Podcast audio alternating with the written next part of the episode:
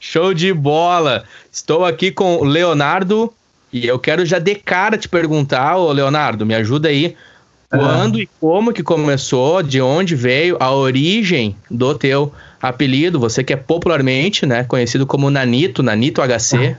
Nos ajude, nos conte. Cara, uh, esse apelido aí veio. Minha mãe me chamava assim, né, cara? Minha mãe, meus pais são de origem chilena. Uhum. Então, minha mãe me chamava de Nanito, assim, é como se fosse uma coisa, né? Um apelido carinhoso para uma criança, assim. Sim. E só que isso aí quando o cara é criança, né? Aí é bonitinho, né? Mas aí quando o cara é pré-adolescente lá, né? O cara não quer esse tipo de apelido aí na frente dos amigos, né? E aí minha mãe me chamava assim e os meus amigos ouviam e davam risada e serreavam em mim e tal, né? Fazer aquele Sim. bullying. E, e aconteceu que se espalhou, sabe? Foi se espalhando, foi se espalhando e eu, eu fui tendo que engolir isso aí.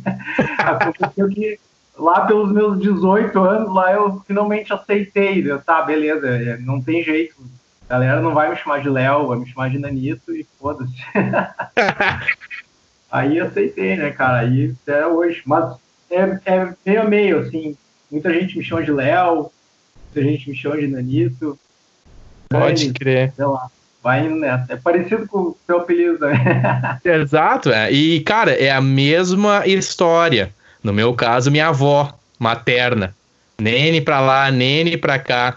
Apesar de na infância eu ter vários apelidos com, com relação ao tamanho do meu crânio, que já era bem avantajado na época, era um prego né? Aí os caras me chamavam de parafuso, é, ET de Varginha e pinico. Mano, tinha um que era pinico voador, mano. Era o, ah, o apelido. Por conta do cabelo que era cortado, ele, o guri dizia assim, ó. Ah, teu cabelo foi cortado com um pinico. Sabe que tu bota um pinico na cabeça e só corta? Por causa do cogumelo, né? Então, só compartilhando um pouco contigo também, porque eu já me identifiquei contigo de cara ali quando tu falou, bah, os amigos do cara chamavam a gente assim, infelizmente tivemos que aceitar. E o Nene é. acabou que ficou, né? assim como o é, teu Nanito. É isso aí, e eu ia te dizer, cara, esses caras que mais se riam do cara são os caras que são os bruxos do cara até hoje, né? Desde criança e tal, né? Exatamente. Exatamente. E fica, que nem tu disse, a origem é carinhosa. Então, pra gente, claro, o cara ali na adolescência, né? Que nem tu narrou, o cara vai criando vaidade, vai se descobrindo. E o cara, Isso. né, entra numas assim, bah, tipo Nene, tá ligado? Eu também ficava numas assim, bah, que estranho, né, meu? Mas depois pegou e aí eu entendi que nem tu falou, só foi, né, cara? Toca o ficha. E, meu, tu falou que a tua família é de origem chilena, é isso, mas tu é brasileiro? É. Eu sou brasileiro, cara. Eu nasci em São Paulo, Santo André. Uhum. Lá do ABC Paulista. Ó. Olha aí, clássico, bah, clássico. Daí eu. Só que eu vim pra cá, pro Rio Grande do Sul, com três anos de idade. Então uhum. não deu tempo de pegar aquele sotaque lá. Pode crer, pode crer. Então tu é, tu é um gaúcho. É, na verdade eu não sei, cara, eu pertenço ao mundo, né, cara? Eu, não, eu nunca criei, assim, uma identidade, ah, eu sou paulista, ah, eu sou gaúcho e não sei o quê, não, uhum. sei lá, eu, eu me identifico, assim, com... Assim, eu me identifico bastante com os gaúchos, na verdade. Eu gosto daqui, né, eu amo essa terra aqui, e eu, uhum. eu, eu, eu me criei ali em São Leopoldo, né, cidade aqui do lado, e faz pouco tempo que eu vim morar em Novo Hamburgo. E então, mas é isso aí, cara. Eu, eu, eu me considero assim do mundo, na real. Boa, boa. Boa. Já agradou os amigos paulistas que provavelmente irão ouvir, se não nesse ano de 2020, o qual falamos, talvez no futuro aí o pessoal vai atrás. Vamos ver o que, que, o, que, que o Nanito falou dos paulistas lá. saiu, saiu bem, cara, saiu bem. ah, imagina o cara falar. Dá, dá, dá Sabe que rola, né? Sabe que rola né? essas brincadeiras de paulista e gaúcho, né? Coisa histórica brincadeira, mano, brincadeira. Mas, cara, então, São Leopoldo é teu chão, Novo Hamburgo, onde tu fala agora, essa região ali mais metropolitana, é. né, do Rio Grande do Sul, na região de Porto Alegre, né? Isso, isso aí. Que ali massa. São Leopoldo que eu, eu, cara, ali eu me criei, ali eu estudei a vida toda ali, uh, as amizades, muitas amizades vieram dali e tal. Uh, a, o lance da, da, da, banda, de começar a tocar também foi ali. Ah, assim, aquela participação de cena de rock, assim, né? Cena alternativa. Foi ali em São Leopoldo que eu, que eu conheci, assim, que eu comecei a me inserir assim, nessa parte né, da música. Sim. E aqui no Novo Hamburgo foi mais uma opção, sei lá, de, de compra de imóvel e tal. Não era uma coisa assim, meu Deus, ah, quero morar em Novo Hamburgo. Não, era. Parecia uma oferta, assim, de, de uma mudança, né, de imóvel e, tá, Novo Hamburgo tá, tá legal, né? Um, Sim. um valor mais atrativo e tal. Acabei vindo pra cá. Poxa, legal, cara. E conta um pouco para nós agora, Nanito, sobre o teu início com a música. Você citou é, é, São Leopoldo foi o lugar onde tu te criou, teu chão ali das suas memórias de infância, adolescência. Compartilha com a gente, cara, qual é que foi o teu primeiro instrumento musical? Qual é que é a tua história com a música aí? Cara, meu primeiro instrumento musical foi uma flauta doce. Como é que é? Desculpa. Flauta doce. Ok, uma flauta doce, flauta. cara, pode crer. Flauta. Cara, uhum. quando é criança, né, no colégio, aula de música, uhum. uh, ah, a tocar flauta. Eu estudei num colégio luterano ali, né, de São Leopoldo. Sim. Então tinha uma professora lá que ela na época eu achava ela assim, ah, sei lá, essa mulher é muito exigente e tal, né? Mas é, olhando assim para trás eu vejo que foi muito válido toda essa, aquela exigência que ela tinha com, com os alunos ali, né? Pelo menos para mim foi muito válido, né? Sim. Principalmente nessa questão de noção de, de ritmos e, e notas e e toda aquela coisa, melodia, sabe? Toda essa noção musical é, eu consegui através, né, de, de aprendendo a tocar flauta, né? consegue entender, né, essa questão. Bah, que legal, cara. Então, ali pelo, eu, mas assim, uh, tocar mesmo um instrumento de corda foi ali em, em dois, uh, 2000 então não, 2016, mas é quando eu tinha 16 anos, na verdade. Uhum. Foi lá em 98, sou velho pra caralho. eu comecei a tocar baixo, né? Uhum. Eu ia no ensaio, numa banda de uns amigos, e eu achava massa, assim, né? Eu, eu olhei o cara tocando baixo e tal, e eu achava poder, assim, um instrumento e tal, né? Eu achava Pode mais que a guitarra, que a guitarra era muito comum, sabe? A guitarra eu achava, uhum. assim, ah, uhum. guitarrista tem pra tudo que é lado, né? Boa! Baixista é mais diferenciado, assim, né? Muito bom. E aí, pá, comecei a dedilhar o baixo do cara, assim, ah, daí o Bruxo falou, cara, vai praticando e tal, né? Tem um uhum. violão em casa, eu tinha o violão do meu pai lá, eu comecei a arranquei as cordas do violão do meu pai. deixei com quatro cordas, cara, fiquei tocando ali, deixei com quatro cordas de aço das uhum, mais uhum. Fiz um baixo. Adaptou, adaptou um baixolão. É, ah, meu pai ficou louco, né? Era um, era um Discord antigão, sabe? Um violãozinho, um maço. Ah, é um Dijorge, mano? Ei. É um de, George aquele, tá? Ah, clássico, clássico. Galera do MPB, Bossa Nova, das antigas. Abre aspas, é. antiga. Tá, tá até hoje aí, eu tive um. Mas, cara, é clássico, esse, esse violão é muito bom. É, destruí com o violão. destruí, ficou com marca de palheta, tudo, cara. Eu tocando Ramones, que lá, meu Deus. E daí eu, depois eu dei um violão pro meu pai, né? Agora, depois de, de adulto, eu tive que dar um violão pra ele, né? Pra, Sim, pra compensar. e aí, cara, daí aconteceu que, tá, em 2016 comecei a tocar baixo, aí eu, eu, eu, eu, eu ganhei o instrumento, né? Ganhei de presente, assim, um baixo bem massa. Uh, e comecei a tocar, e aí logo entrei nessa banda desses meus amigos aí, essa, essa mesma banda, essa mesma banda que tu foi no ensaio e é. dedilhou é, lá as notas e o cara te incentivou. É, eu furei o olho do cara, na, na real. cara, foi muito bizarro, cara, que eu comecei a tocar, eu me encarnei muito, entendeu? Uhum. E os bruxos lá chegaram, velho, uh, vem ensaiar um dia com nós aí e tal, tal. O cara lá era meio relapso, não ia muito nos ensaios e tal. E eu fui no ensaio que o cara não foi eu tinha tirado todos os sons que os caras tocavam, entendeu? Olha aí. Uhum. E eu toquei os, os caras assim, pá, meu, botar um menino pra ser baixo, pra tocar baixo. ah, cara, aí foi um longo processo até eles tomarem coragem pra expulsar o outro cara, meu, foi muito foda. Pode crer. É e, pode crer. Eu, não me sinto, eu me sinto muito bem com essa história, mas, mas, mas cara, os caras queriam ir pra frente e o cara não tava ajudando, entendeu? E aí eu ah. eles me abraçaram, né, cara? Certeza. Acho que todo ouvinte aqui do podcast, boa parte do ouvinte tem relação com banda, com cena musical. E de vez em quando tem uns amigos que eles não estão na mesma pegada. De vez em quando eles não estão no momento, ou os caras simplesmente não estão na mesma visão, né, ô Nanito? Os caras não estão, que nem tu ali, guri, pegou e tava por, né? E era baixo. Tanto que foi lá e, e adaptou um de George do pai para quatro cordas e sentou a ripa e chegou e mostrou o trampo, né? E essa é, é, é o curso natural. Os caras olharam, mano, olha aí o produto humano natural do cara, o cara cheio do leite, o guri voando no baixo e o outro lá chupando uma, é, o outro lá chupando uma bala, né? Tipo assim, naturalmente tu ganhou teu espaço. E eu fico feliz porque tu é baixista, cara. Já quero deixar claro para todos os ouvintes aqui, né? Como tu bem narrou ali, o baixista ele tem algo diferente. Guitarrista, com todo respeito à gurizada aí, cada moita é. que tu chuta sai um. Mas baixista e baterista, e que toquem bem, nossa, é, é difícil. Mas, cara, ah, que outra, bacana. E outra coisa que eu ia também dizer era o vocali vocalista também. Um cara que seja somente vocalista, é difícil também de tu achar um cara assim que, que tem aquela presença. É que seja o showman, sabe? É difícil é um cara. É difícil. Porque o vocalista no padrão de banda que a gente tem, vamos dizer assim, né? O padrão de banda atual, é, o vocalista ele é, ele é, de fato a face da banda, ele é o frontman, né? Ele é o cara que vai dar o peito, digamos assim, né?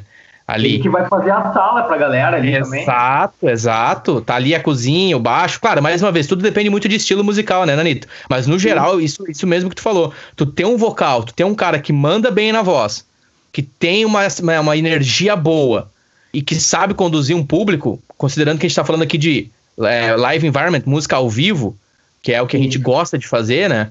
Que é o que a gente se propõe a fazer, que é o que você faz com a Last Fan, inclusive, até hoje é, é, difícil, e aqui já quero ressaltar o Marcelo, vocalista da Last Fan, né? Vocês são bem afortunados de tê-lo. Eu já toquei com ele, tive experiências de banda com ele, ele tem uma potência vocal, ele tem uma capacidade vocal, é uma força vocal muito boa. Ele é um cara que é 100%, né, mano? Quem não conhece ele é. pensa, vai, esse, esse, cara aí tá ele tá, tá, tá debaixo de alguma substância, esse cara.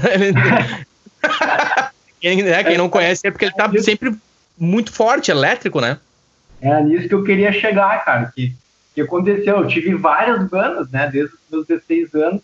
Eu tive várias bandas e, e, e aí, fora essa banda, essa minha primeira banda, ela acabou porque todo mundo tinha seus compromissos. Uhum. E aí eu formei uma outra banda que a gente não achava vocalista. Não achava vocalista. Aí quem que era vocalista? Eu. E eu nunca gostei assim muito de cantar. Eu gosto de cantar em casa, aqui, dirigindo na estrada e tal, chuveiro, sei lá. Agora, para cantar para uma galera, assim, show, pá, eu sei que eu não tenho uma voz muito bonita e eu não tenho aquela técnica vocal natural assim, que eles têm. Mas aí eu tinha que quebrar o galho, né? Então, isso é uma coisa que sempre me deixou desconfortável, porque eu nunca conseguia desempenhar no palco, assim, no show, aquela energia que eu queria passar tocando baixo, entendeu? Porque eu tinha que pensar também em cantar, sabe? Uhum. Acertar, né, cantar certinho e tal. Sim. E aí eu, eu tive várias bandas aí, eu sempre fui, eu sempre procurando vocalista, nunca achava. Eu era sempre um vocalista, aí eu sempre me inspirei muito no Pat Mike, no Olha aí. no Use for Name, eu sempre, eu sempre tentei puxar o vocal pra, nessa linha, nesse estilo, né? Uhum. E, só que, cara, é difícil, né? Eu, muito treino, eu cheguei num ponto, assim, que tava legal, assim, eu tava gostando bastante, assim, de me ouvir e tal. E, mas aí já a banda já não tava mais naquela vibe, né, e tal. Uhum. E aí eu sempre fui, fui tocando, assim, ficava tocando em casa, nunca parei, né, nunca parei o lance. Tipo, muita gente eu conheço, ah, vendeu os equipamentos, vendeu baixo. Eu, sempre tive minhas coisinhas sempre montadas.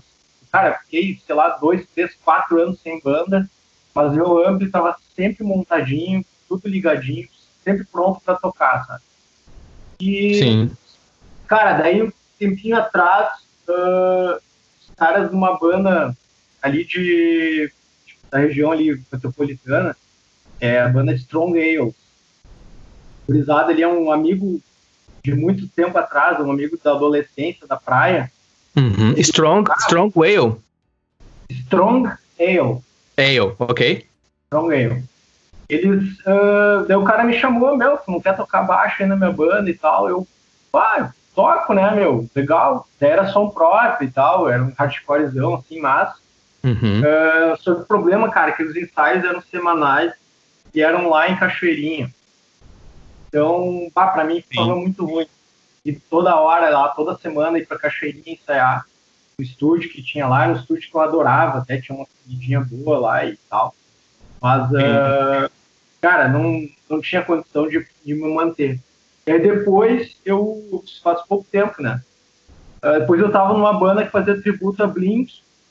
Era uhum. um projeto paralelo ali de um amigo do Michael, Michael, toca na, na Flanders. Na Flanders 72. Uhum. Conheço e vi, vi vídeos de vocês tocando. Uhum. É, ele, ele eu batera canhoto aqui, ele tá uhum. Muito bom baterista, muito bom baterista Mas, da Flanders 72. É, ele também ele fez história aí, muitas, muitas bandas aí que ele já tocou aí, né? Que toca aí, né? Sim, toca na sim. Flanders, toca, toca sim. com Duda Calma, toca com um monte de gente. Aí eu fiz essa banda com ele, e aí, cara, no Lorde, a gente fez um showzinho no Lorde aqui em Novo Hamburgo, no pub aqui de Novo Hamburgo, e os, os guris da Last Fan estavam ali. Uhum. Vou te dizer que não foi uma apresentação muito notável, assim, porque a gente estava mal ensaiado pra caralho, assim. Uhum. E, cara, eu ainda tava tímido, assim, ainda tava verde, assim, com o lance de palco, fazia tempo que eu não subia num palco. E, Sim. e aí fiz o show ali, né? E aí isso aqui ficou na memória dos guris, né? Principalmente do, do Rick, né? Do seu xará. Uhum. Salve aí pro Rick Cardoso. É. Rick Nelson, Chavinho. aí o. Cara, aí aí que aconteceu? Uh, deu o lance lá do, do baixista lá da, do antigo baixista lá, o Guma, né? Ele saiu da banda. Hum. E aí eles. É, primeiro eles pensaram um outro cara lá, que o cara foi lá, fez um teste lá e tal, mas não, não fechou muito com a vibe ali. E aí eles me chamaram e eu, cara, te dizer assim, ó, eu nunca tinha tocado Charlie Brown Jr. na vida. É, nunca tinha tocado Orfã na vida.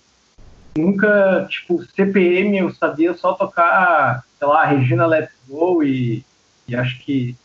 Cara, acho que só Regina Let's Go eu sabia tocar. Aí o Rick me passou o set deles, assim, né? Umas, cara, acho que tinha umas 20 músicas, né? Uhum. Cara, consegue tirar aí pra próxima semana? Deu, cara, vou tentar, né? e aí, cara, eu, eu tenho uma, um privilégio, assim, de de ter meu trabalho aqui que eu consigo fazer meus horários. Então, peguei uma tarde assim, me liberei total tarde. Debulhei os sons, né, cara? E aí tirei todos os sons e mandei mensagem pro Marcelo e pro Rick, ó, tá tirado os sons.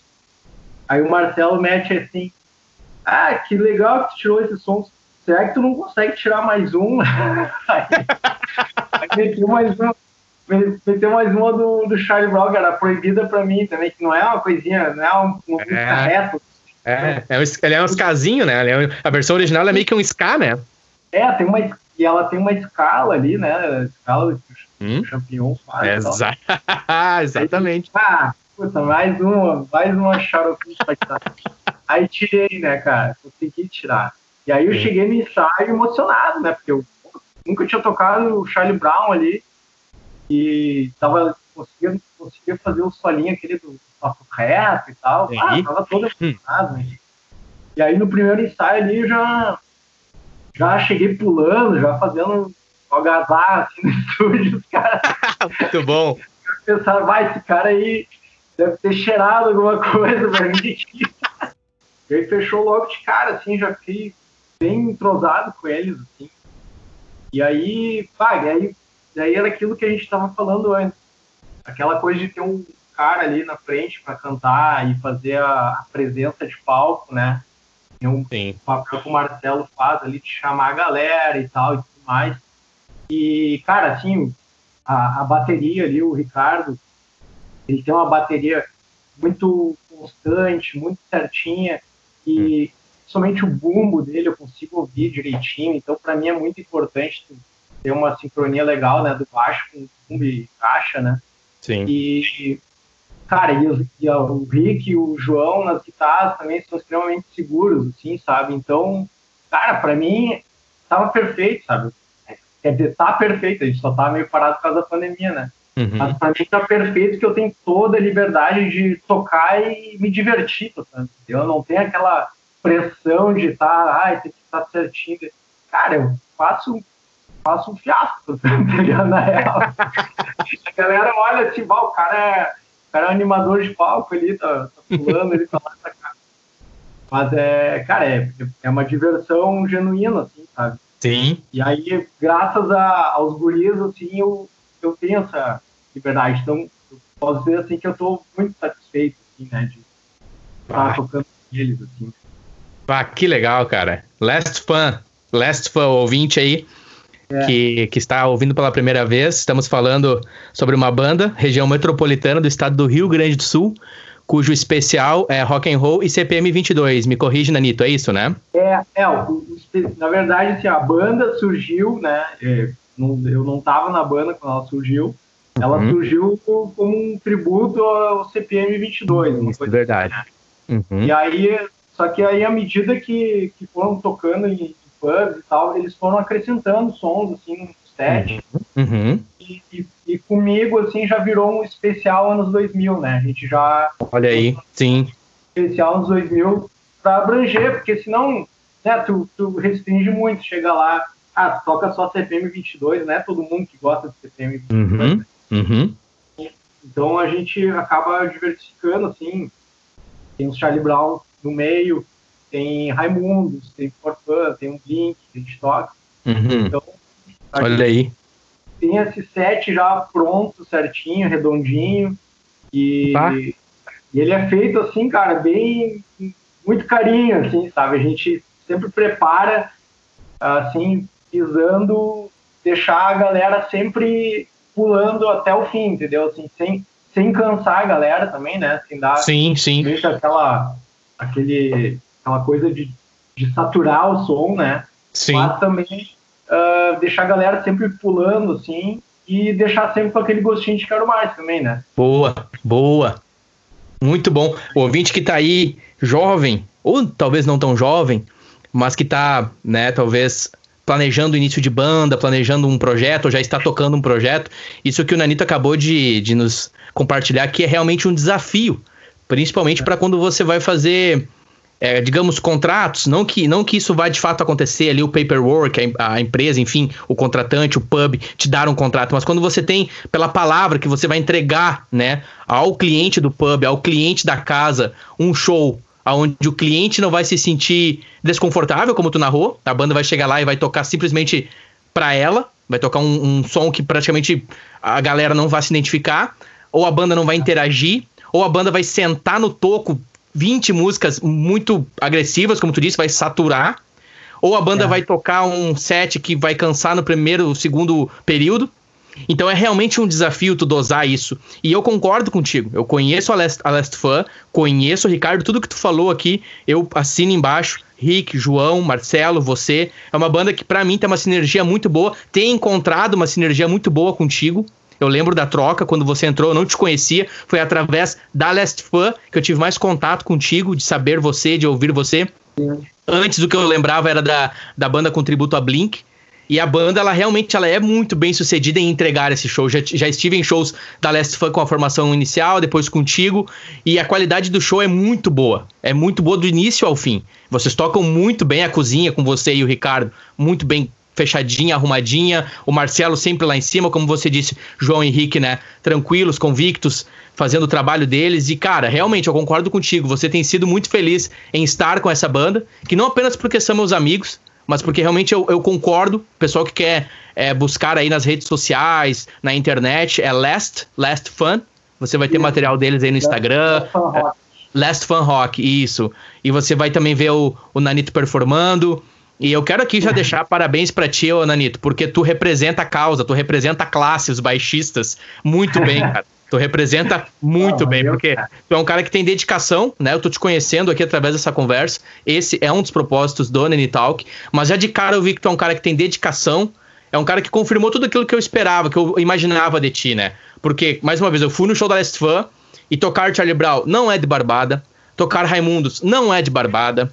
Segurar um show, ter uma performance boa, entender o seu espaço no palco como baixista não é simples, requer experiência, requer sensibilidade, empatia com a banda, entender os seus momentos, espaços.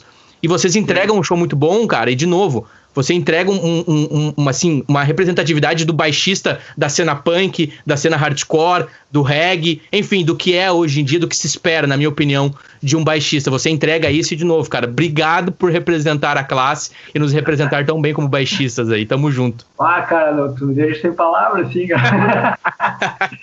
Pô, mas eu, sincero, eu, cara, sincero. Fico muito, muito feliz e por, por ter esse teu reconhecimento, até porque eu, eu eu não te conhecia também, né? Eu, eu te conhecia através dos guris de falar, de ti, Isso, é. e tal, não sei o que, agita, papai, papapá. E aí eu, eu fui num show que vocês fizeram ali no Abbey, ali, um tributo ao Blink. Uhum. É, acho que foi o último que teve aí, que tava aí, né? Uhum. Cara, que sonzeira, meu. Tu tá louco, meu. Que agita, a galera, cara, parecia uma. Eu sei 15 anos da minha vida, parecia que eu tava numa festa assim de, de gurizadinha assim e tal, e, e aquela galera agitando e gente voando em cima, quase batendo no teto, e os caras, os caras zoavam e não sabiam o que fazer com aquele, aquele jardim de infância, digamos assim, né? E uns, e uns guri, inclusive, se empurrando, né? Trocando alguns, alguns é. carinhos ali, né?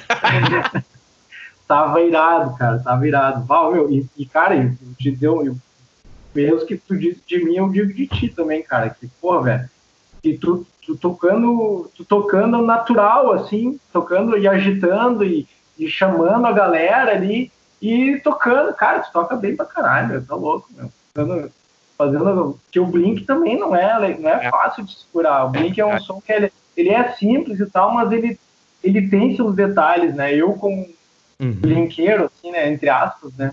Olha eu, aí eu consigo notar assim, vários detalhes, assim, tanto do timbre do instrumento, a regulagem lá que o Mark faz, é, o jeito de tocar. Tem todo um esquema, assim, todo mundo acha que é, o cara é desleixado, que ele só pluga e sai tocando. Não é assim, não é bem assim. É. é aparenta ser isso, mas não é assim. Cara. É a naturalidade, né? A naturalidade desses artistas, né? Como tu citou Fat Mike, também a naturalidade deles faz parecer que é só chegar e plugar, mas não é, né, Nanito? Exatamente, é isso aí. E aí isso eu vi, eu vi em ti, quando tu, tu, tu começou a tocar ali, eu vi, bah, mas o cara tem uma som, tirou uma sonzeira irada do baixo ali na regulagem que ele fez, tá ligado?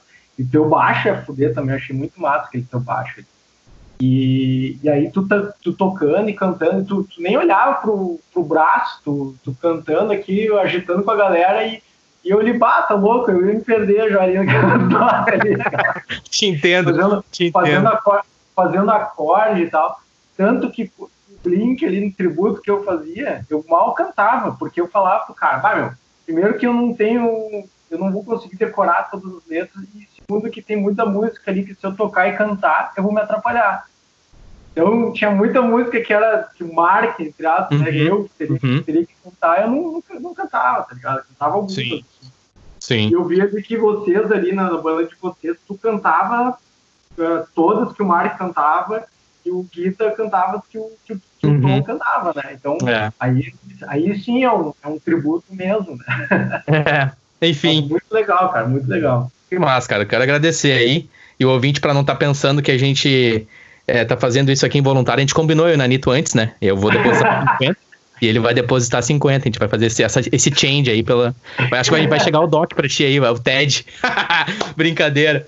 Cara, muito obrigado, cara. Muito obrigado. E vamos seguir contigo. Eu quero agora ouvir de ti, ô, ô Nanito. Mandar um salve pra galera da Last Fan novamente aí. Ah, tá. E eu quero ouvir de ti é, as suas influências, cara. Assim, tu citou que tu começou musicalmente com a flauta doce na escola né? Que você teve um nível de cobrança ali que te amadureceu e te preparou, que depois tu olhando para trás, tu realmente agradeceu aquela professora pelo nível de, de exigências a ti na, na época, tu na escola ali.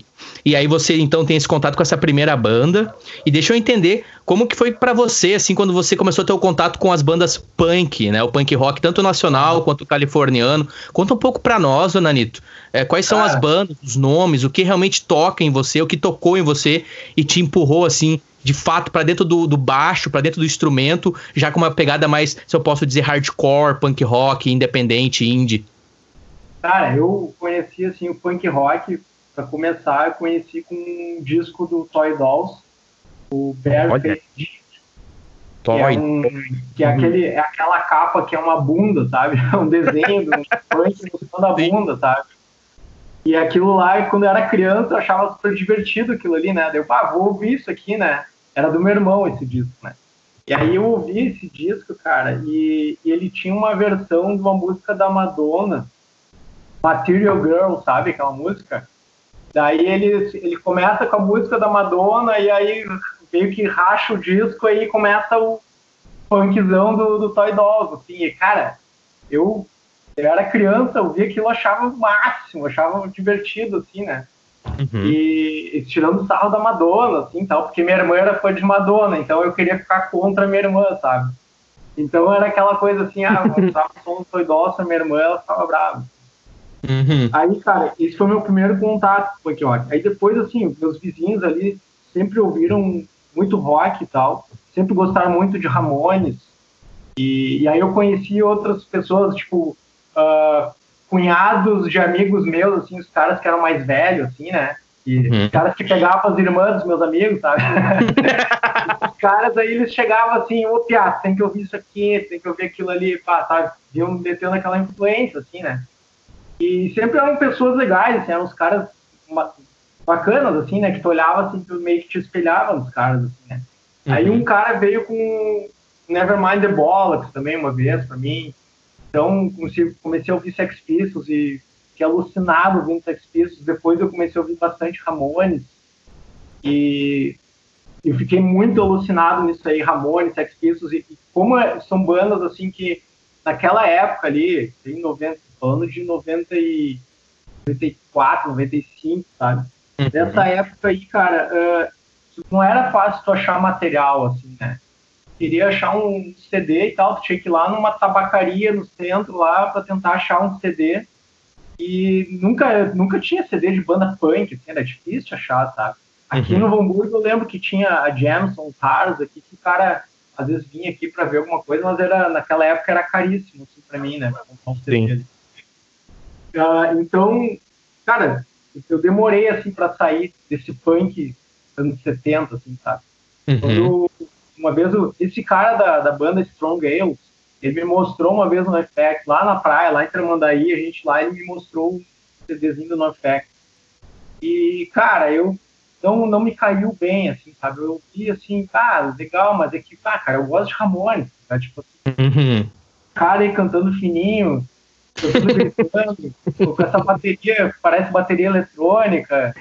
ah, as guitarras com esse timbre estranho, hein? os timbres de mesa bug, sabe? Sei lá, o cara uhum. acostumado com timbre de Marshall, né? O cara uhum. Uhum. Aí, cara, daí uma vez eu tava numa festa de São João, aqui em São Leopoldo, num colégio, festa de segundo grau, assim, né? Aquelas coisas. Tinha uma banda que começou a tocar, cara. Cara, eles meteram a intro de NoFX, aquela NoFX uh, uh, Linoleum, sabe? Nossa. Começou aquela lista, assim, que aí eu olhei assim, ah, eu já ouvi esse som uma vez. E aí eu parei ali pra ouvir, eu vi os caras tocando, velho. E, cara, te dizer que eu achei mais a fuder aquele pouco ali tocando lá em Orion que o próprio No Effect que eu tinha ouvido isso aqui. Eu achei demais. Até hoje eu falo com um dos caras que tocava nessa banda, que é o vocalista, cara. Eu, eu falei isso pouco tempo atrás, eu falei isso pra ele, ele não sabia disso. Ele não sabia dessa história. Falei, cara, por causa de vocês eu comecei a ouvir No Effect, sabe? E o cara ficou todo, todo Olha parceiro. aí. Uhum. E aí, a partir dali, comecei a ouvir bastante no Effect, Wagon. Então, então, tu tava numa festa julina, São João, é isso? Isso, festa de São João. Na escola, aí, assim? Tocando, era uma escola, não era nem a escola que eu estudava, era uma, num outro uhum. colégio. Uhum. Eu fui com uns amigos meus lá, fui uhum. de furão festa, que nem podia entrar a gente de fora lá, fui furão. E aí, pá, daí eles começaram a tocar os caras tinham uns equipamentos bons também na época, assim, tipo, a galera toda ali tinha umas guitas mais simples, assim, os caras eles tinham umas guitarras, equipamentos mais legais. E eles tocavam bem pra caramba, assim, né, pra época, assim, né, pra mim, né, uhum, né, uhum. E eu achei demais eles tocando aquele som. Aí, daí eu perguntei para amigo meu, cara, esse som aí eu já ouvi uma vez, o que é isso aí? Aí, aí ele foi, foi perguntando, cada um foi perguntando pro outro, aí, ah, isso aí não é. É que, cara, tinha recém sido lançado aquele Punk and Drug, sabe? CD Sim. Aquele, né? Clássico, não é? Clássico. eu tinha sido recém-lançado, então, para chegar aqui no Brasil, não tinha condição, né? Tipo, no caso ali, eles, o cara ali morava fora e veio e trouxe, sabe, trouxe os CDs pra galera Sim. e tal. Então, uh, ah, ali foi demais. E aí, aí, eu comecei a ouvir bastante, assim, a partir daí. Aí veio o lance da... Veio, começou a vir um lance de baixar a música pela internet, né? Veio um Napster, né? Surgiu o Napster. Uhum. Aí o cara baixava uma música por dia, assim, né? E aí eu, eu lembro de baixar as músicas, assim, ficava catando. Catava Legwagon, catava Reviews for Name, catava Back, assim. E aí depois eu fui ouvindo coisa que nem assim, Mystics, era uma banda também que eu não, não gostava tanto, assim, pouco tempo atrás eu comecei a gostar bastante, sabe?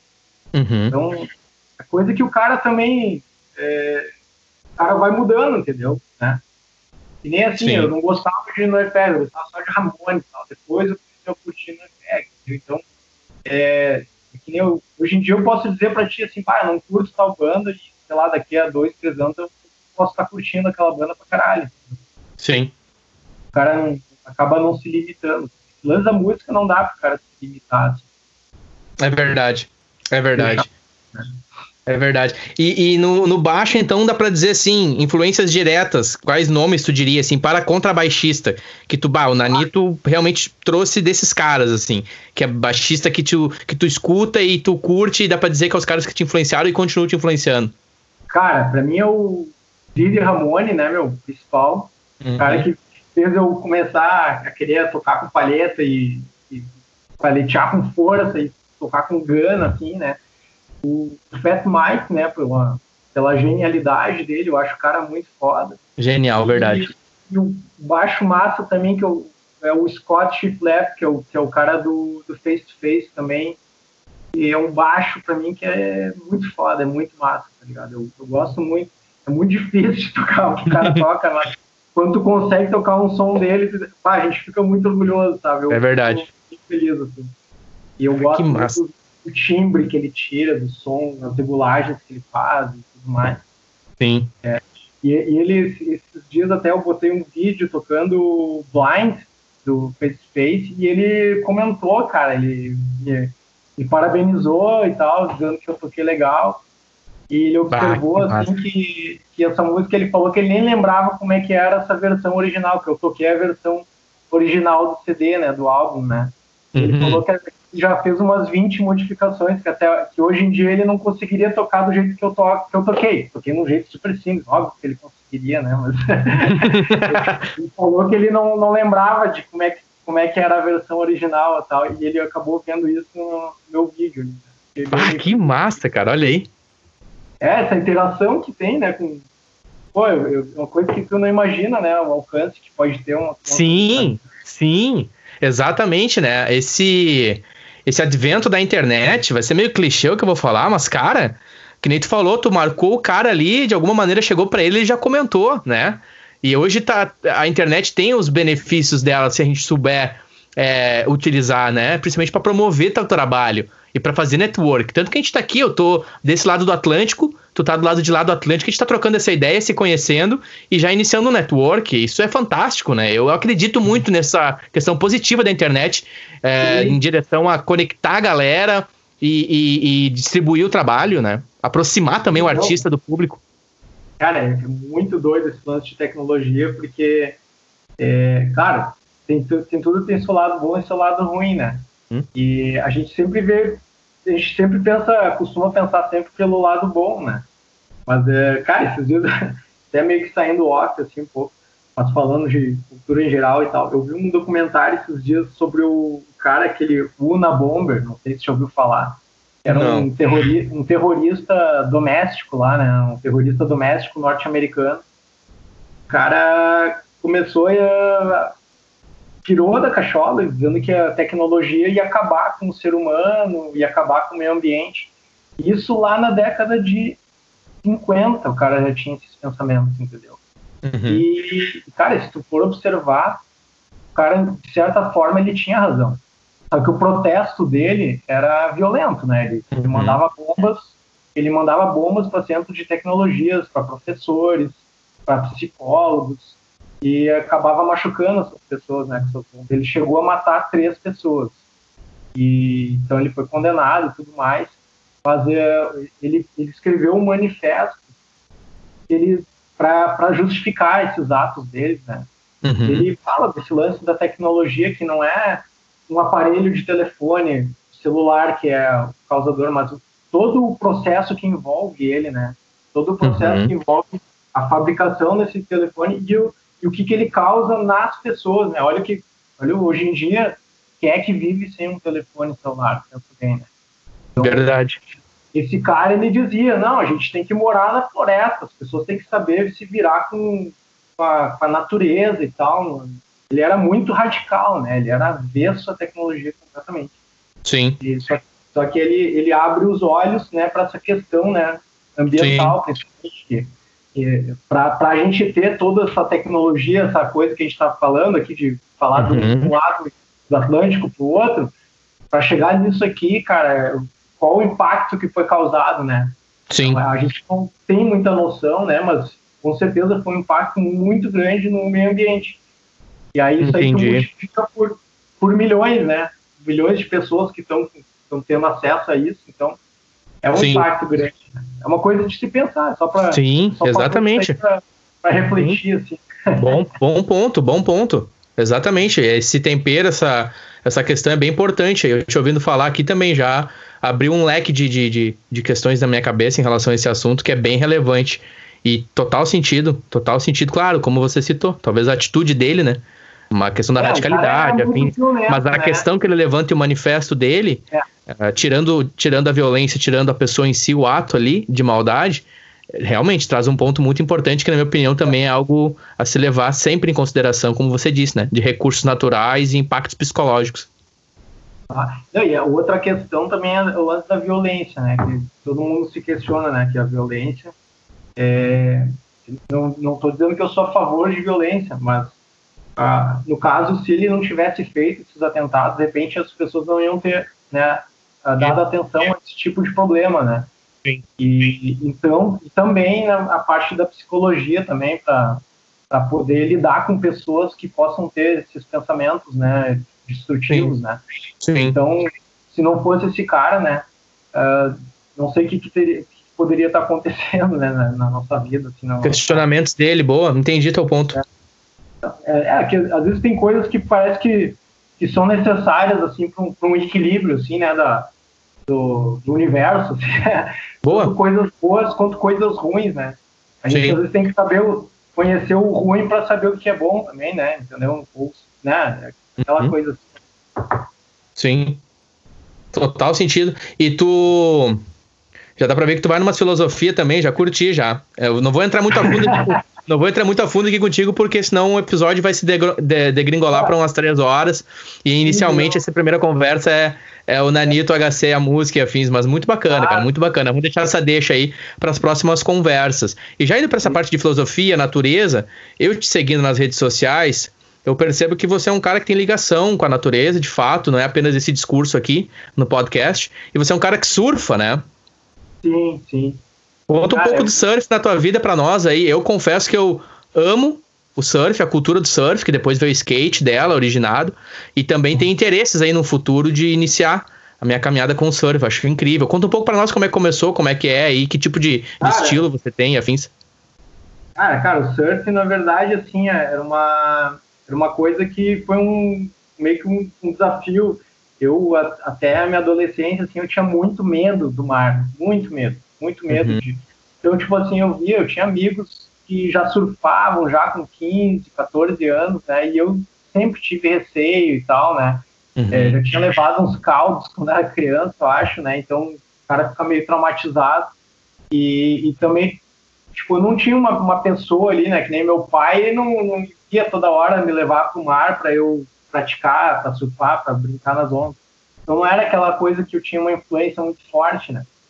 E aí, depois de, de velho, né, digamos assim, né, com 20 e poucos anos, eu, eu, um amigo meu, um grande amigo meu, cara que tocava comigo na minha banda, fez parte de boa parte da minha vida musical, ele começou a surfar e se puxou e o cara começou a surfar bem e ele começou a me pilhar, faz uma prancha, faz uma prancha.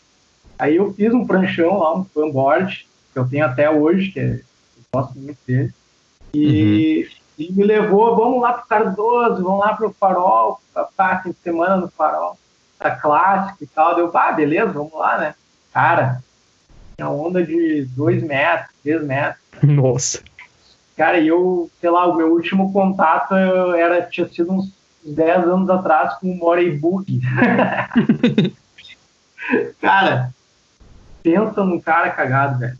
Imagina? Natural? É que lá no, lá no farol tem o canal, né? Então, que nem assim, se fosse aqui no Rio Grande do Sul, eu não teria passado ainda a primeira arrebentação, né? Mas lá no farol tem um canal, né? Então o canal, se tu, se tu parar boiando lá, ele te leva lá onde tá rolando a onda, entendeu? Então, uhum. caí lá no meio daquele maremoto, né, velho? Nossa senhora, cara. Pensava, só pensava como é que eu vou sair daqui. só pensava nisso. Isso foi Santa Catarina. Isso em Santa Catarina, ali, né, na região aí de Jaguaruna, ali. Uhum. E, cara, daí, eu, daí depois daquilo ali, demorei um tempo para querer voltar ao mar, fiquei muito assustado. E aí eu fiz uma viagem uma vez para o Rio de Janeiro, uh, de carro, com os amigos, né? Uhum. E a gente levou as pranchas. A gente ia parando em São Paulo, litoral paulista, a gente foi dando umas paradas, assim. E a nossa sorte é que naquele período, naquele, naquela época do ano ali, tava, o mar era uma lagoa, não tinha onda na costa brasileira inteira, não tinha onda, não tinha nada, era lagoa. E a gente, ah, beleza, vamos, vamos surfar, galera. Cara, não tinha onda. Ah. Um amadorzão ali remando em onda de, de 30 centímetros. Mas eu vou te dizer que isso foi muito válido, cara. Foi muito válido, principalmente para a questão de cara sentar na prancha, de se posicionar em cima da prancha, para fazer a remada certinha, sabe? Uhum. Depois veio aquelas, vinha uma ondinha ali de, sei lá, menos de meio metro, o cara conseguia embalar na onda e começava a esboçar, né, subir na onda, né. Uhum. Então aquilo ali para mim foi um, um, aprendizado, assim, super básico, que era o que eu achei que foi necessário, assim, para começar a surfar mesmo. Sim. Aí depois Sim. eu acabei comprando um caiaque também, e o caiaque eu achei muito mais fácil de entrar e de pegar onda com caiaque era muito mais fácil. Eu me sentia muito mais seguro. Com o caiaque, eu peguei a segurança do mar, assim, aquela noção de tu ver, o, de tu ver a série entrando, de tu sentir a corrente te levando, sabe? Aquela coisa toda eu peguei, peguei no caiaque mesmo, assim, sabe? Então, uhum. essa noção me deu muito mais confiança, mais segurança para surfar com a prancha. Sim. E aí, cara, daí depois, agora é um eterno aprendizado. Na verdade, o surf tu vai, tu não, não manter uma constância, né? Tu, tu, tu, vai decaindo, né? Tu vai regredindo, né? Sempre tu vai voltar depois de, sei lá, dois meses sem surfar, tu sempre vai perder muito da, daquela evolução que teve, né? Então, eu me considero sempre um eterno aprendiz. Fazer, cara, para mim, o mar, assim, a, conexão que tu tem, assim, de estar tá lá e vencer, principalmente quando tu vence aquela, aquelas, aquelas ondas indo assim, toda aquela série, tu vencer toda, toda a arrebentação ali, chegar lá dentro, todo esbaforido ali, com o coração na garganta, gosto de sangue na garganta, assim, chega lá, cara, e relaxa, assim, e tu pensa assim, tá, cara, eu, é um desafio que tu, tu te propôs a, a enfrentar e tu vê que tu conseguiu né, conseguiu vencer aquele desafio, pá, fica. Isso aí que eu acho que deve, deve, Eu não entendo muito de psicologia, essas coisas, mas deve fazer muito bem isso para a cabeça do cara, né? Pra, Sim. Porque isso aí. Tá, várias coisas da vida, né? A gente enfrenta desafios e tal. E, então, quando tu consegue. Uh, tu consegue passar né, esses desafios, tu se sente realizado. Então, o surf ele dá isso aí, né, cara também. Que massa, e, cara. É, cara, é, é um esporte que eu recomendo para todo mundo, assim. Cara, e o negócio tem que ser assim, é devagar, não adianta tu. Não é assim tu pegar a prancha e no primeiro dia tu já vai subir na prancha e pegar a onda. Não vai acontecer. Uhum. Isso aí vai acontecer, sei lá, depois de 10 vezes que entrar no mar. Só que com certeza, quando tu subir na prancha e tu sentir que tá deslizando na onda, cara, a sensação é indescritível, cara. E depois só vai, cara. Depois essa sensação ela vai. Tu nunca se acostuma com essa sensação, ela é sempre uma sensação muito boa. Que massa, cara. Muito legal. Olha aí, acho que já, para mim já foi o suficiente. Agora já tô começando a planejar aí. Talvez eu vou mudar para Portugal. Mudar para Portugal, ficar mais perto da praia. Não tô dizendo Nazaré, porque lá Nazaré já é crazy, né? Mas eu digo. É, é muito E outro esporte que eu, que eu, me, que eu pratico muito é o mountain bike também, né, cara? Então, uhum. o mountain bike e o surf, eles estão muito interligados. Porque o mountain bike, ele meio que surgiu por causa do surf, né? Uh, os caras lá, eles, surfistas, quando não tinha onda para surfar, eles pensavam, ah, a gente tem que inventar alguma coisa no final de semana para fazer. Coisa com adrenalina, sei lá. E aí eles começaram a subir as montanhas lá e descer, botar para baixo as bikes, as bikes bem rudimentares e tal. Né? Uhum. Então aí, aí nasceu o quantum bike, né? Quando não tinha onda, o cara pedalava. Então, é, eu tento seguir mais ou menos essa, essa filosofia também, né? Tipo, eu, eu fico sempre de olho, vendo, se tem onda no mar aqui no nosso litoral. Tem uhum. onda, vai, é um jeito de ir pra praia, nem que eu faça um bate-volta e tal. Uhum. Mas, então, se eu não vou surfar, eu pego um subo aqui nas regiões aqui da subida da serra aqui, cidades ali de Guti, Presidente do Sena ali e tal. A gente, eu vou ali com meus amigos ali, eu tenho uns amigos toda semana praticamente é sagrada ali, faz pedal de mato. Aí a região do Sapucaia também. No... Pode crer. Morro do Chapéu ali também tem, tem um, é um visual muito bonito, que pouca gente conhece, né? As pessoas não dão nada, né? Pensam, pô, Sapucaia, tem Sapucaia, pô, tem, tem um morro ali lindo ali, com muitas cabras. Então, Sim. essa é a, a vibe que eu sigo, assim, na semana e tal. É, ah, que massa, cara. É um estilo de vida, na real, né? Uhum, eu, sim. Eu gosto, cara. Eu gosto desse estilo de vida. Que massa, cara. Surf, mountain bike, olha aí. Eu quero é. para nós encaminhar, encaminhar e para o encerramento dessa nossa primeira conversa. Não quero tomar muito seu tempo e também seguir uma agenda legal aqui de conversas. Eu quero que tu compartilhe com a gente, cara, em relação à música, shows assim que te marcaram, que tu lembra, bah, aquele show, mano, de qualquer estilo, fica à vontade aí. Um show que compartilha com nós, um, dois shows aí que tu foi, que tipo, mano, aqueles shows ali realmente, se eu puder recomendar quem puder ir, ou daqui a pouco o artista não está mais com a gente aí nesse plano, mas compartilha com a gente aí shows do, do Nanito que realmente te marcaram, assim. Cara, o show que me marcou foi um show do Strung Out em Curitiba, que foi irado, que era um, tinha uma música eu, eu meti um moche, assim, cara, e o moche me jogou quase perto do palco e o, o, vocalista lá, ele, ele cantou e esticou a mão, assim, quase pra... Não sei se ele queria me encostar ou, ou ele tava apontando pra outra pessoa, mas a impressão que eu tive, cara, que ele tava querendo, querendo me dar um alô ali, sei lá, me dar um soquinho, sei lá. Foi irado.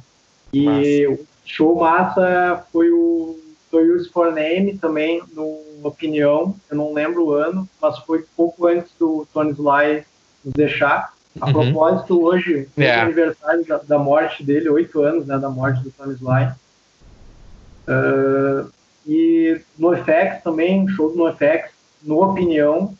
Eu gosto muito da Opinião, os shows lá que tem na Opinião, acho muito legais, assim. Pela qualidade do som e pela proximidade com o palco, uhum. de, de tu ver o artista, sabe? De tu interagir com o artista. Eu acho muito legal isso aí. Show grande, assim, eu não costumo ir, sabe? Tipo, show na Fiergs, na no Beira Rio, esses lugares, assim, eu nunca fui, cara. Eu só vou em show em lugar assim que eu posso chegar perto do cara e. Sim. Sentir assim a vibe do cara, sabe? Outro show que eu, que eu, que eu gostei muito foi do Little Joy, que é uma banda do do Amarante, que era do Los Hermanos, né? Uhum. Tinha uma banda paralela, essa Little Joy, uma bandinha, é um indie, meio folk, meio reggae, assim, sei lá. Não sei definir como é que é o som dos caras. Mas é, bah, foi um baita show, foi ali em Porto Alegre também. Foi um show bem legal, assim, que me marcou bastante. Que massa, Little Joy. Pode crer, eu, eu compacto contigo dessa também, mano. Lugar pequeno, tu chegar perto, opinião ali é, é fantástico também, nessa questão de te entregar um bom som e tu tá bem perto dos caras, né? Tu tem a possibilidade de ver mesmo, assim. eu peguei uma paleta do. Uma paleta do Melvin, a última vez que o NoFX teve ali, porque eu tava na frente dele, assim. Uhum. Até tem ela aqui guardada. Esse foi do, do Opinião, no FX na Opinião. Isso. Ah, então tu tava lá, cara. Cara, os caras eles tocaram o The Decline, né? Na Exatamente, na íntegra. Cara. Eu não acreditava, eu pensei que eles iam tocar um pedacinho, assim, sei lá. Tocaram inteira. Inteira, eu, inteira. Eu ficava olhando pro Fat Mike, assim, cara. Cara, ele tocou tudo que tinha pra tocar no baixo, tudo que tem no, na gravação ele fez ali. Uhum. Cara, é que ele tá fazendo isso e cantando, velho? Uhum. Puta merda, cara. E o e... som, né? E que som, né? Não, muito perfeito, muito perfeito. A execução perfeita. Exato. O timbre dele. Tu tem um baixo parecido com o dele, né? Igual dele, uma réplica, me ajuda? Eu vi uma vez, ainda eu te tenho, cumprimentei. Eu tenho, eu tenho um. Tenho um Dan Electro, igual dele. Que massa. E vou te dizer que foi ele que me imitou, cara. Que eu comprei esse baixo antes de ele surgir com esse baixo. tu comprou antes, cara? Eu tava te julgando ah, que tu tinha comprado cara, por causa do Fat Mike. Não, cara, eu comprei ele muito nas antigas, velho. É, aquela coisa de tu ir pra Porto Alegre, lá na Coronel Vicente, aí tu vê aquelas coisas, lojas de instrumentos, promoção e promoção e promoção, aí eu, eu sempre vi esse baixo aí de promoção, eu pensei, cara, ninguém comprou esse baixo ainda, né? Aí um dia eu fui lá e negociei com o cara, pedi um descontão, tá, leva esse baixo aí, esse baixo ninguém compra, ninguém, não sei porque, o cara achava feio, sei lá, comprei o baixão. Cara, o baixão é, ele é muito exótico, assim, o som dele é muito diferenciado, cara. Ele é, ele é meio oco, assim, né? Uhum. Tem um corpo oco. E, cara, mas o braço dele é muito confortável. Ele é leve, super leve, e o braço é extremamente confortável. E aí, cara, um tempo depois, um amigo meu, olha só, cara, o cara do, do Manfex tem um baixo igual ao teu. Que na, na, época eu comprei, ele ainda tocava aquele baixo que era cheio de notinha de dólar, sabe? Que era um, uhum, uhum. Acho que era um, era um GL que tinha, né? Aquele, é. Era, era, aquele, era um GL que ele tinha. E aí tinha esses dólares ali e tal, né? Uhum. Eu até queria um baixo parecido com aquele, né? E aí, daí, cara, daí depois o um amigo meu falou, eu, porra, cara, que massa, meu. Que daí massa, velho eu fui atrás, né, para saber por que, que ele comprou esse baixo, né, qual era a, a particularidade, por que, que ele escolheu esse modelo. Cara, ele disse assim, cara, é o único baixo que não, não machuca o meu ombro no show. É só por isso que ele É, é leve. leve. É só por causa disso, cara. Eu acho que para gravar, não sei, eu sei que no Me First, aquela banda paralela que ele tem, uh, ele grava com esse Dan Electro, porque o, o timbre é, é, nota na, na cara, que é do Dan Electro, o som. Uhum. Mas no NoFX eu acho que ele usa. Eu acho que ele grava daí com Fender mesmo. Com Fender, né? Eu também acho. O Me First and Gimme Gimmes, né? O que tu citou é Me First and Gimme Gimmes. É, First and Gimme Gimmes, é. Essa é outra banda fantástica. Muito massa, cara. Muito massa. Ô, ô, Nanito, eu quero te agradecer e, cara, exatamente a expectativa que eu tinha de ti, assim, dessa tua energia autêntica que tu passa, assim, através das suas redes sociais, do show que eu te vi. É a primeira vez que a gente tá tendo uma conversa de fato, né? E, cara, riquíssimo mesmo. Eu costumo usar os mesmos adjetivos, me perdoe. Mas muito bom, cara. Muito bom. Obrigado, cara. Muito obrigado pelo teu tempo, por compartilhar histórias, visões, filosofias, por nos inspirar também em relação ao surf, mountain bike. E com certeza eu quero manter esse nosso contato e mais ao futuro aí a gente manter, manter conversas, agendar novos episódios. Claro. E quando eu for Legal. ao Brasil, é, quero ver se a gente consegue casar aí um, um show Last Fun Beta. Se não, quero ir no show de vocês, com certeza, se tiver. Ou dar um jeito da gente lá, se, se ver para trocar uma ideia e, e, enfim, provavelmente pro ano que vem aí, 2021. Vamos, vamos fazer, com certeza. Tamo junto aí, cara. Muito, muito obrigado aí por por, por ouvir minhas histórias aí, se dispor legal, aí, né, a, a me entrevistar, né, entre aspas, né. Muito legal. Muito legal, cara, gostei dessa, dessa tua ideia do, do podcast, eu acho muito legal essa, essa, ideia de compartilhar todas as experiências aí que, que o pessoal aqui, que é, que é gurizada aqui da região, ou até as outras pessoas que moram em outras partes do mundo, né, como você tem feito. Uhum. É, eu acho muito legal isso aí, cara, essa, Depois a gente conhecer, assim, é, essa troca de experiência, acho muito bacana.